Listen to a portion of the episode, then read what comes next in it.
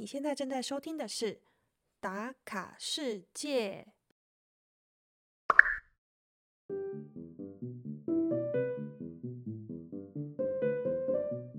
目前在欧洲工作多年的 Pauline 回忆自己在台湾求学时，对课本、考试以及乖乖坐在教室的教育体制相当不适应。但比较特别的是侯林早在高中时期啊就知道自己喜欢什么，想要什么。接着选填科系与报考研究所，甚至后来到出国念书和工作，都与能源转型、绿能相关的议题脱离不了关系。节目下半部像是一场跨领域的知识型对谈，我们聊到能源转型的由来，世界市场的领军者是谁，还有像这些绿能的政策和规范又是怎么定出来的呢？而因为内容太过丰富，所以总共会分为两集。听到最后，想必你也跟小月一样意犹未尽。来吧，一起来和 Pauline 打卡欧洲。打开你的全世界。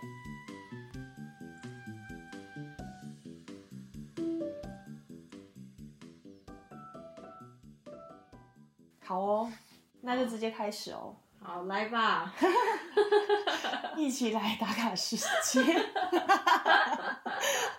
好，我们今天打卡世界啊，跟大家久违重逢的欧洲求职相关的内容又出现了。邀请到的是一位对于能源转型和永续金融这方面非常有经验的 Pauline，要来跟大家分享他在欧洲工作的心得还有经验。那一开始先请 Pauline 做自我介绍。呃，好，我叫 Pauline，然后我在欧洲工作了。应该有五六年吧。我现在是在永续金融产业，呃，然后之前是在柏林的一间呃能源转型的智库工作，对，那大概在那边待了呃四五年这样子，然后后来转到呃现在这间公司做永续金融。嗯，哎，刚刚有提到智库这两个字，可不可以跟大家解释一下？因为我感觉门外汉应该都听不懂，像我就听不懂。可以，智库就是一个很 fancy 的名字，就是研，就有点像是台湾好像是叫研究所嘛，就是那种 research center，像是研究中心，对，就是很很 fancy 的名字啦。好，但基本上就是做研究。嗯，那你本科是念什么相关科系？其实我在呃大学的时候，我大学是在台湾念的，然后我大学其实是念海洋科学相关的。我后来应该是说，呃，我在念这个之前呢，其实我是想要念能源转型相关的科系，但是你知道台湾那时候可我不知道现在有没有，但是大学没有这个系，因为我在高中的时候已经就是有在做绿建筑相关的比赛啊，那那时候就发现哎大学没有地方可以念，然后就想说哦那不然我就选一个好像有沾上一点边。的学习这样，然后那时候就看到中山有个教授是在做海上的波浪发电，然后我就想说，哎，再生能源刚好是我想要做的，对，然后我那时候就申请，然后就上了，然后之后呢，我就想说，我还是想要继续在能源转型这个产业里面工作，然后就发现其实念海洋科学出来是第一个在台湾就是。大家就觉得，哎，你没有那些转型的知识，然后再来是呃工作也不好找，然后那时候就决定就到欧洲这边来念呃就是一个 master 这样子，所以那个 master 就是念呃能源与环境工程与管理。OK，就开始慢慢有接触到真真正的能源转型相关的。对，也应该是说，呃，算是真正嘛，就是至少你的 CV 上面有个有个章，就是说，哦，你有这样子的，就是 master 这样子。嗯，对对对。然后最后一个学期就到，呃，因为我们需要找实习跟写论文，然后就找到呃柏林的这间能源转型公司，呃，智库。OK。哎，那很有趣。刚才你有提到说，你其实，在高中就接触到这个绿色建筑相关的 project，绿建筑。对，所以那个是怎么样的契机，让你开始知道说，哦，你自己自己对这个有兴趣，然后接下来你知道说，你未来是想朝这个方向的。呃，纯粹因为我想翘课。哎，这怎么不是我期待听到的答案？因为 什么意思？因为我很我很不喜欢上课，就我很喜欢去学校，但是学校教的课实在是我实在无法 handle，我觉得非常的就是不是我有兴趣的东西。嗯，呃，其实我最有兴趣可能就是地球科学，然后刚好我们的生活科技课的一个老师他就说，哎、就是反正他在课堂上面就宣布说，哦，就是有一个什么全国就是第一届呃创意绿建筑大赛这样子，然后就需要做什么什么什么这样，然后就说，哎、好哎、就是做这个话我就不用上课，像我那时候。就是可能不太喜欢上某些课，然后我可能就可以说，哎、那个我需要去做这比赛，然后就，很好的借口哎、我就可以去做比赛。哦，就不用上课所以因为当初是不想上课，然后去接触到，然后接触后发现有兴趣，对，接触到就发现说，就开始研究绿建筑嘛，嗯，然后绿建筑就会很自然的就会开始，那时候有看什么呃国家地理杂志啊或者 Discovery 频道，然后就发现再生真的是第一次就是认识什么是再生能源，然后那时候就发现说哇有这么好东西怎么都没有人要用，所以那时候就开始越来越就是关注这个东西，对然后才想要继续往这个地方走这样。嗯，但是后来你慢慢的就是连选科系也都会往这个方面考虑，我觉得是蛮难得的。因为像我自己大学真的不知道要念什么科系，然后就考到，然后就去念这样子，嗯对吧、然后大学四年也在玩社团，也不知道发生什么事情。现在回想看看，都是长这样。但你大学，你包含研究所，你所学的东西，你觉得对于你现在呃，就找工作，或是你现在呃在做的工作内容是都是有帮助吗？就是有累积上去的吗？老实说，没有，哎 就是应该是说，呃，大学跟硕班教的东西都不是我，其实我没有那么的，嗯，对我没有那么的有帮助。然后其实是也是因为不喜欢上这些课，会找到自己。那好，我不喜欢上这些，那我要去做？反正大学没有人管有没有上课嘛，对，那我要去做什么？那那时候我可能去一些 NGO 组织啊，然后去呃做志工啊，或者是做做其他方面的探索。嗯哼，然后呃，像是到了硕班那时候，我们刚好有个 semester project，然后就反正那个呃学期我们需要组一个 team，然后做 project 这样子。然后当时那个 team，其实我们到那个学期都结束之后，我们都还有继续在继续做我们的 project。嗯，对，那到最后我们都毕业了之之后，还有继续做。那其实呃，都是这些有点像是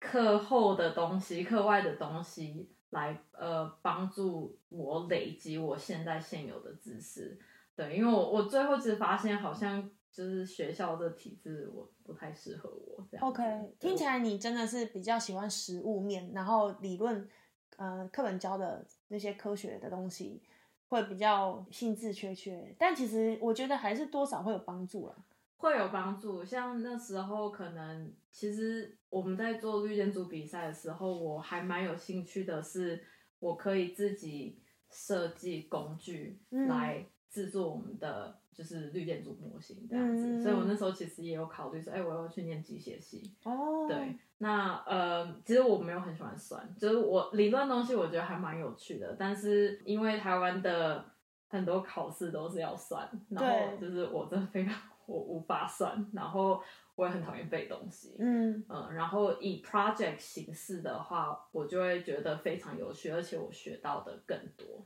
嗯，但因为你从小在台湾念书嘛，那那个环境总是你想要朝这个方向，就是专专门做实物、做 project 的事情，是一件比较跳脱体制外的东西。但是你有兴趣了，想想必你这一路上应该有遇到一些就是挫折或者是挑战。你你你现在回想，有没有觉得哪一些东西是你当时觉得天哪，真的是阻碍我 想要往这个方向发展？呃，有啊，就是当时的课，就是学校上的课，不管是高中、国中上的课，大学要需要修的东西。因为我进了我的科系，我才发现它是个三类的系，然后我是念二类的。然后我当时念二类是因为我不想念生物，然后进了这个系大概九十 percent 都是生物。对，所以我其实大学也是念的很痛苦，然后硕班呃有比较好一点，但是也是非常的那种很像台湾的大学体系那种感觉。所以我其实以学校的上课内容来讲，对我来说真的是就是都蛮蛮。煎熬，蛮 对，很煎熬。对，那其实我觉得还对我来说，呃，因为反正就是从小到大都这么煎熬了嘛，所以 都熬过来了，所以就觉得哦，好像还可以。那呃，其中我觉得，嗯，就主要是因为在家从小就我妈就很，嗯，会鼓励我去尝试不同东西。嗯，那我觉得这方面就都有，这就变成一个习惯。对，对啊，对啊。我在听下来，感觉你就是一个考试机器，因为至少你都可以欧趴嘛，不然你怎么可以毕业，对吧？我没有，呃，我算欧趴嘛，反正就是我至少可以达到毕业的门槛。嗯，对，这还还蛮重要的。就是你如果想要，比如说在没有那时候应该没有这么远大，就说我想完成我的梦想，但我必须要先做到我基本学生该做的事情，感觉你都有达成，你才可以朝下一步往前。低空飞过吧，对啊，飞过至少嘛，还是要做到，对啊，我觉得蛮蛮厉害的。那你现在现在回想，就是你目前工作的内容，跟你当时所立下说我想要朝这个方向的目标，有差很大吗？应该是说，我当时没有非常非常细的目标，就是我有个大方向，说好，我就是要去欧洲做能源转型相关的呃工作。那对，最后我的确是进了能源转型的智库，在其中比较让我意外的点是，我其实，在国中的时候对金融非常有兴趣，就我国中会看什么商业周刊什么，我天，国中就看，因为我们家没有电视，然后有时候我妈可能就会问我爸买那个商业周刊，然后想无聊就会看一下，这样，他说哎，这还蛮好看的，就就那就只是这样子，那时候就是哦，好，就是看好看，因为。比比学校科目好看，嗯，对啊，就是比国文啊，比什么数学都还好看，所以就会觉得那个就会多看一点这样子。然后，但是完全没有想到，就是可能十年、十五年之后，现在我有办法把我永续的兴趣跟背景，跟我当时对金融的兴趣结合在一起。对这一点其实也是蛮特别的，我们接下来会聊一下这到底是怎么可以结合。但我还蛮意外，就是你国中就开始看商业中刊这件事情，因为我国中在看什么看漫画嘛，课外读物应该不是什么周刊，我感觉打开我应该马上睡着。呃，我当然没有全本，可能是挑挑个几个来看的。嗯，那刚刚你有提到说，你当初设下的目标就是你一定要到欧洲念能源转型，或是做能源转型的工作。很多人其实出国第一个目标可能就是设立，比如说美国。为什么你会特别想选欧洲？嗯，因为我在做高中在做能源转型的时候，我就知道德国呃在能源转型是走在最前面的。嗯嗯。所以我那时候其实也没有考虑到美国。我觉得今天找 Polina 也想跟大家分享，就是因为在台湾这种教育体系下，你可以在这么早就找到自己的方向，而且还可以。明确知道未来哦，我就是要来欧洲。然后他现在人真的在欧洲，我觉得是一件很难得的事情，而且是一件非常励志的故事。对，因为我在他那个年纪不会看商业周刊，我也不知道我要做什么，然后他却可以就是完全知道方向，而且是一步一步的慢慢的前进。那我们待会会再聊下去，说他现在做工作的相关性，还有他刚刚有提到能源转型啊，还有金融相关的东西比较艰深的，那我们都会讨论到。接下来就直接破题好了，因为能源转型，我相信如果没有涉略的人，对于一般人来说会比较艰深这个名词。你可不可以稍微用一些比较白话文来跟大家分享什么叫做能源转型？当然，当然，呃，能源转型它其实是从一个就是德文字来的，它叫 Energiewende，这大概是我唯几知道的德文字。和 Post。干杯，或或者卧老放假，放假很重要。OK，呃，那呃，energy vendor 基本上 energy 就是能源，然后 vendor 就是转型。嗯那呃，所以你就会知道说，哦，连能源转型这个字都是从德文来的。嗯那呃，能源转型主要是在讲说怎样从，因为大家现在都知道 climate change，呃，气候变迁，气候变迁，对，为什么会有气候变迁呢？就是因为有全球暖化。那为什么会有全球暖化呢？就是因为我们排放太多的碳排跟就是温室气体。那其中一大部分呢，就是呃这些碳排是从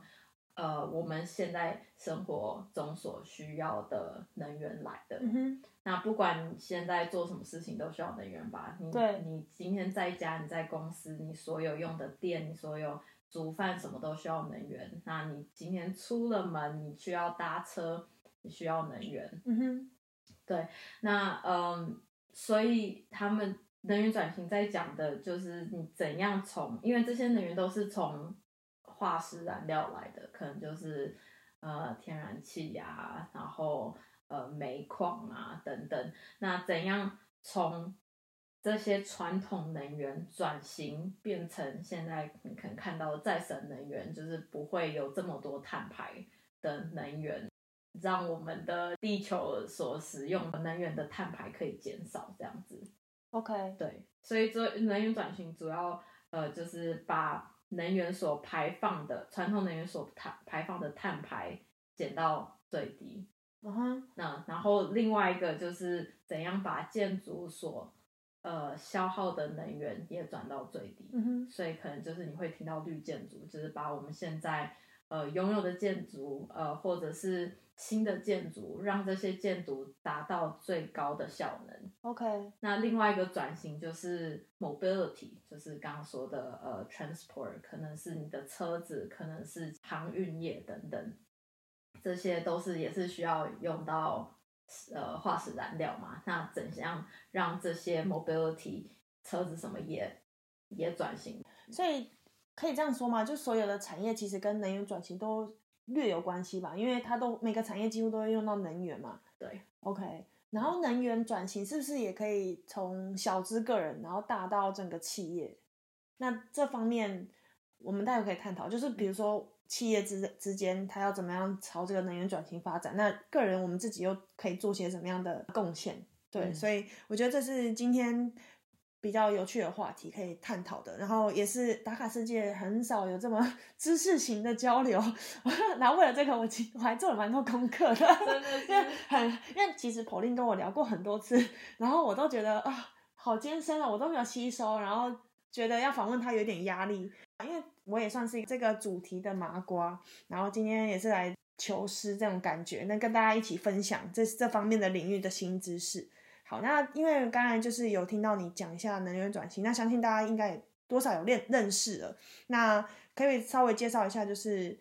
你的公司跟这一块有什么样的关联，然后你的工作都在做些什么？OK，我可以从我上一份工作开始，因为它是最直接跟能源转型相关的。嗯那那那一间智库，它主要是在做政策相关，看政府或是欧盟他们能源的政策，嗯，或者是 mobility，就是刚刚说运输呃这些政策跟 buildings 建筑的一些政策这样子。那我们这个 team 比较特别，我们这个 team 是我们是 sustainability and innovation，所以主要探讨是一些比较新颖的东西，像是我们可能当时就有做绿色氢气，就现在可能比较夯的，或者是呃社会创新。呃，应该说能源转型之下的社会创新，因为德国现在碰到一个很大的点是，德国有非常多的煤矿，那很多的呃，像德国的东部，它有一个很大的煤矿区，那这那这些煤矿区很多有很多的嗯呃呃 village，村庄，呃，对村庄啊，那这这些 village 里面的人都是依靠的这这个煤矿生活。他们可能他今天已经五十几岁，这在这矿坑生活，他爸爸他的就是 grandpa 全部都是靠着这个煤矿为生。那你今天要把这些煤矿都矿坑都关了，然后去做呃再生能源的发展的话，那这些工人们怎么办？整个家族都是依靠这个煤矿来做维生啊。对，那呃，对他今天都五十几岁，然后接近退休年龄，他们其实根本没有这些 skill set 能力去转职。对，没错。那呃。怎样帮助这些家庭或是这些人去转职，也是一个非常大的议题。这叫做，就说 energy transition 之外，还有个 just transition，就是呃，有点像是转型正义那种。那这是我们其中探讨的。那另外一个探讨的就是公民参与。嗯哼。呃，因为你今天在做一个能源转型，呃，你需要它成功，你不只需要政府，那也需要企业。那当然，最重要的其中之一就是公民。对，呃，公民需要参与在其中，才有办法真的呃实施这些能源转型的政策等等嗯。对，那那时候我们也做了一本呃能源转型着色书。OK，那这个着色书呢，基本上我们精选了三十二个。呃，有关能源转型的议题，然后把它变成一个着色书，专门是针对大人的，所以你可以一边着色，然后就一边认识什么是能源转型。然后这本其实我们有寄给蔡英文，我还有寄给呃那个梅克尔，然后我们都有收到他们的回信。Really？对，我们还有寄给那个法国的那个马空。哦，真的？对啊，还有寄给川普啊。法国总法国总统，你记得那个跟现在是同一任吗？应该是吧。同一个，同一个。你知道他很酷哎，就最近不是有欧洲篮球锦标赛，他有冠军赛，他们冠军赛法国进去，他有来现场看。哦，真假的？这个总统很不错，而且又长得很帅。哎，离题了，等一下。所以法国总统有回信吗？哎，我忘记他有没有回。OK，嗯，哎，这 project 很酷哎，还蛮酷。所以等于是政府机关其实也是蛮响应这件事情的。他们就是还蛮开心可以看到，就是有这样子的产品，因为这个东西也是全世界没有其他这样子的产品。嗯哼，嗯，现在德国的那个新的总。总理嘛，Chancellor，嗯，他也有一本，他也有收到，可是他已经是再版了吗，第三版，第三版了，对吧？所以他已经不是第一手消息了。对对对。OK，所以你当时就是在做这些 project。对对对对，怎样？其实我后来有一个呃，让我也是引起我很大兴趣，是怎样让能源转型这东西。变成吸引一般人民的，嗯，对，因为其实我每次回台湾，我都会去演讲或是做工作坊这样子。那其实你不是每个人都对永续有兴趣，怎样把？永续这件事情变成一个有趣的事情，而不是好像你需要去牺牲你的快乐的事情。OK，所以你今天来上节目也是一个推广啊，我觉得也是很不错的宣传。可以可以，算算算。其实我是自己有听说，就是现在比较年轻一代的人，他们会对永续发展。是有感兴趣，他们甚至会因为这公司可能没有朝这个方向发展，他就会去抵制消费他们的产品，所以其实会间接影响到消费者行为，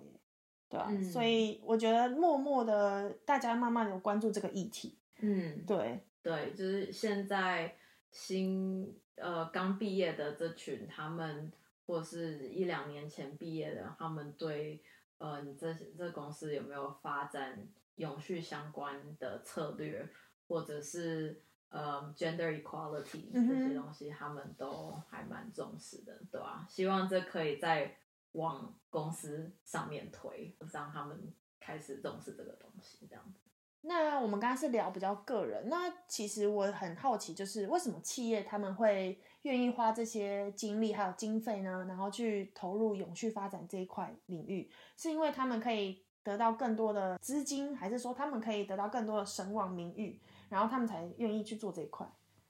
这一刚开始是声望哦，只是神王这种无形的东西。对，reputation。因为你看，对大公司来说，就是这些 big brands，对，什么嗯，Apple 啊，Facebook 呀，Google 啊这些，其实声望这东西对他们来说非常重要，所以你会开始发现说。一刚开始，这些公司他们的可能什么 head of sustainability 或什么 sustainability officer，他们其实都是从 PR 部门或是 marketing 部门来的，因为他们一刚开始需要去面对他们的 target group，嗯，或者是他们的 investor，他们的投资人，嗯，呃，去做解释，嗯，因为这些投资人已经开始，或者是他们的呃顾客已经开始说，为什么你没有用绿电，或者是为什么你的 gender equality 很差，所以这些 Office 都是为了要应对这些问题，然后才有点像是被移植去做 sustainability。一刚开始是这样子，那大概是一两年前、两三年前这样子。那他们其实最近一两年已经开始慢慢发现说这样子不太够，因为投资者 investor 他们也开始慢慢有自己的呃 sustainability team，那他们开始问的东西会越来越深。嗯，那他们已经发现说，这些可能 marketing 或是 PR 过来的人已经没办法。足够去应对这些问题，或者是好，他们真的实质上公司内部是真的需要去改变，这是其中一部分。然后再来是呃政策，不管是欧盟的政策或是国家政策，它开始会制定说，哦，好，二零三零年企业需要就是减多少碳，二零五零年我们有个什么全就是国家的 carbon neutral，纳税企业需要减到多少碳。然后再来是像嗯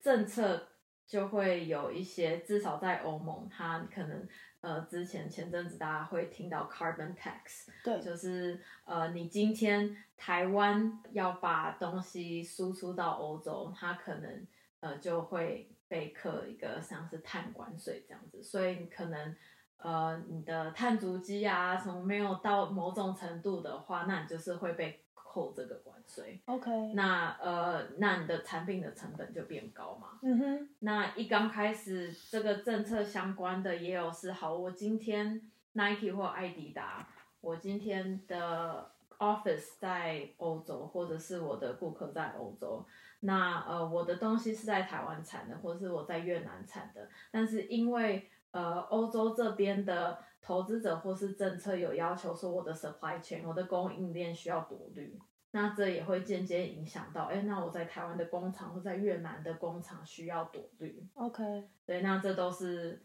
一部分。那再来是现在会有一些，这就会跟永续金融相关，就开始这些公司他们可能需要去跟银行借钱。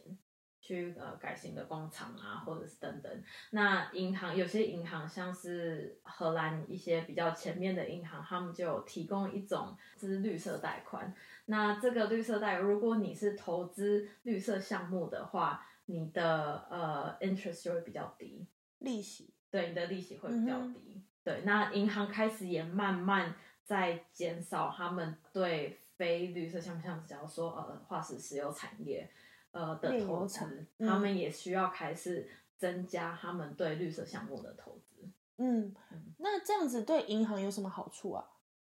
他为什么不投资这些炼油厂或者石化产业？嗯，因为他们的获利应该是蛮高的，是很高。对，那为什么他们决定走这个策略？是因为政府给他们施压，还是说他们其实是有一些风险控管的部分？都有，都有。呃。政府，然后再来投资者嘛，因为银行也是有，就是股票他们的投资者这样子。再来是呃风险控管，你刚刚说的，虽然它现在化石油产业它的投资报酬率很高，但是以长久来讲的话，其实这些银行已经有开始在做哦，我今天要评估要不要给你这个贷款，我已经开始评估说，哎，你的 asset 在哪里？呃，资产，你的资产在哪里？会不会？受到 transition risk，嗯，可能是转型的一些风险，嗯，这可能包括政策，或者是好，今天你这个资产它是你的，你的工厂是在一个位于低于海平线以下的的地方，那它海平面上升的话，你这个资产会不会受影响？OK，那这些都是已经算很多银行可能已经开始在做了，嗯，那这也会变成他们投资的，就是。考量之一，对，OK，所以听起来是一环扣着一环，嗯，就是从上而下，然后又由下而上这样子，全部都扣在一起。每个人其实还是以利益导向啊，然后去说好听点，啊，我们想要这个地球再活长一点，但其实就是每个人还是以长远的目标去控管自己的利益，然后控管自己的风险。对，最早其实是呃，insurance，保险公司哦，真的哦，因为保险公司他们需要去算风险啊，对，没错，所以他们当保险公司开始呃评估呃气候变迁的风险的时候，你就知道哦，这真的是风险，就是真的需要去考虑，这是一个必须要考虑的议题。对，哎，那就回到头来，到底是谁去规定这些碳排放量的标准，或者说呃，你今天绿？绿能，或者是你做这个永续发展做的很好，我要颁奖状给你，是哪一个单位在做这件事情？呃，这是一个很好的问题，因为现因为什么东西是绿的，嗯，什么东西是绿的项目，这个东西是非常非常难界定的。对啊，对，因为呃，就随便举一个例子，核能好了，核能是不是绿的？这个问题很好，我只知道民进党是绿的，所以核能是绿的吗？对啊，所以这就是很多的永续议题，就是它也是一个很大的就是灰色地带。对，因为这样子又有一点就是算是对这种产业有点不公平，因为它其实对我们人类带来很大的便利，然后我们又一直觉得他们对环境有在破坏，那我们到底要在这中间怎么找到平衡？这也是一个很难去界定的嘛，对吧？对，所以这个机关或是去做这个界定的单位，他们要用什么样的？标准去评判，然后有是不是有很多单位在做这件事，还是它是一个集权，就说 OK，我今天觉得你在公司做很好，你就第一名之类的。那这有点像是呃，以以政府来讲好了，其实政府现在这个进度有点慢，是因为因为就是刚刚讲的，就是这个太难制定了，所以到现在就是很少有政府真制定来跟你说哦，到底什么是绿的。那当然，呃，最近有那个。欧盟他们自己制定的一个叫做 EU Taxonomy，嗯哼，啊，好像是叫欧盟分类法之类的嘛，我不知道中文翻什么，呃，要 EU Taxonomy，那基本上这个 EU Taxonomy 它下面就是在制定说什么东西、什么 activity 是绿色的，这个就非常有趣，因为呢，近期发生了非常非常大的事件，就是 EU。所以好像上个月嘛，他们决定把核能跟呃天然气纳入这个 EU taxonomy。嘿，对，所以就是大家就觉得发生什么事情？为什么他们会把这个纳入 EU taxonomy 里面？所以现在这个争论还蛮多的。其他怎样判断说这东西是绿的？那当然，假如说绿建筑好了，它还有非常多不同的。certificate 认证，认证就绿建筑有非常多不同的认证，像是 LEED、BREEAM 等等，那这都是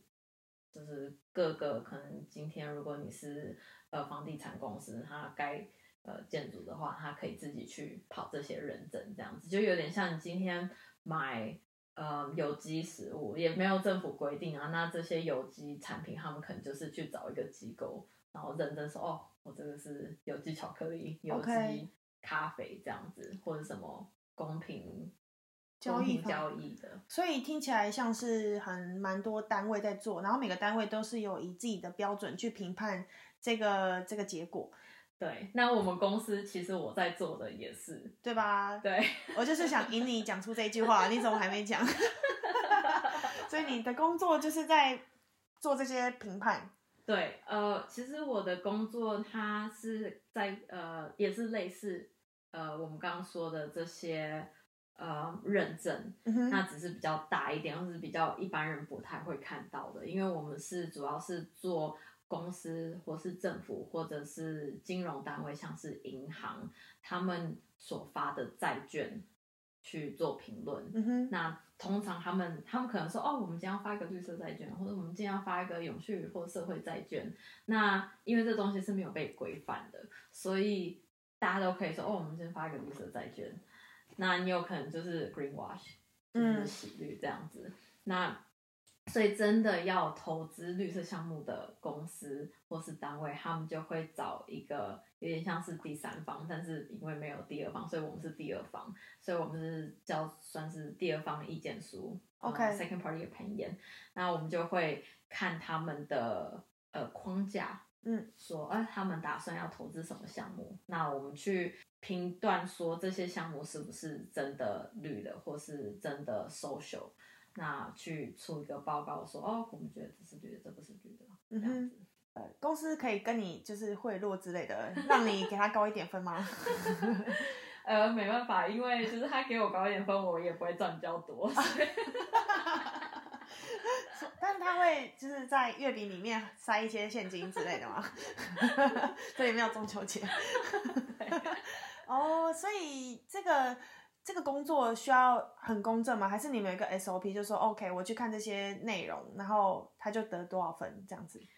呃，我们这边比较是，我们没有评分，嗯，我们就是出一个我们的呃 opinions 意见表。我们就是报告书，我们出一个报告书，然后这报告书是我们对这个项目的评论。嗯哼，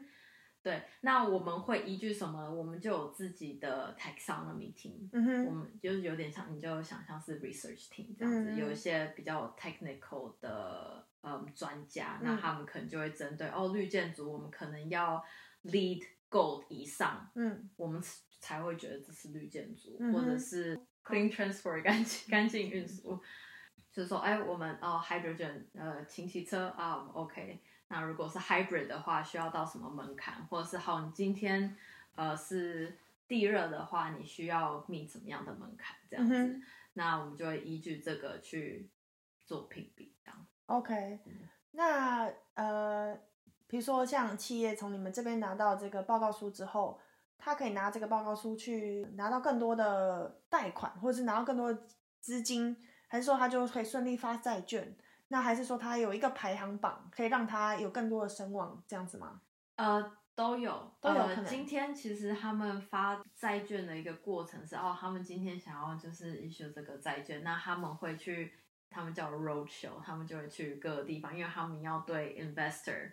呃，做 presentation，嗯，那 investigators 来看，OK，好，你的框架长这样子，那你有没有这个 SPO？SPO 就是我们的 second party opinion，嗯，那这个 SPO 里面写了什么？哦，对他们就是他可能最后就只是变成一个他们 slide 的其中一张这样子，然后几百万这样，对，啊，不可能不止几百万，哇塞，等一下，而且是百万美金，那我觉得这个这个方向还有这个收费就有一点太不平衡，因为。我希望推广是全球每个企业都可以做到，那听起来就是小型企业就办不到，他就没这么多资金去做这个报告书啊，那他怎么样去？哦，你说这个报告书没有那么多啦，我是说他们发的债券本身，OK，就是几百万哦，我以为是申请一个报告书就要几百万美金，我说谁做的？没有。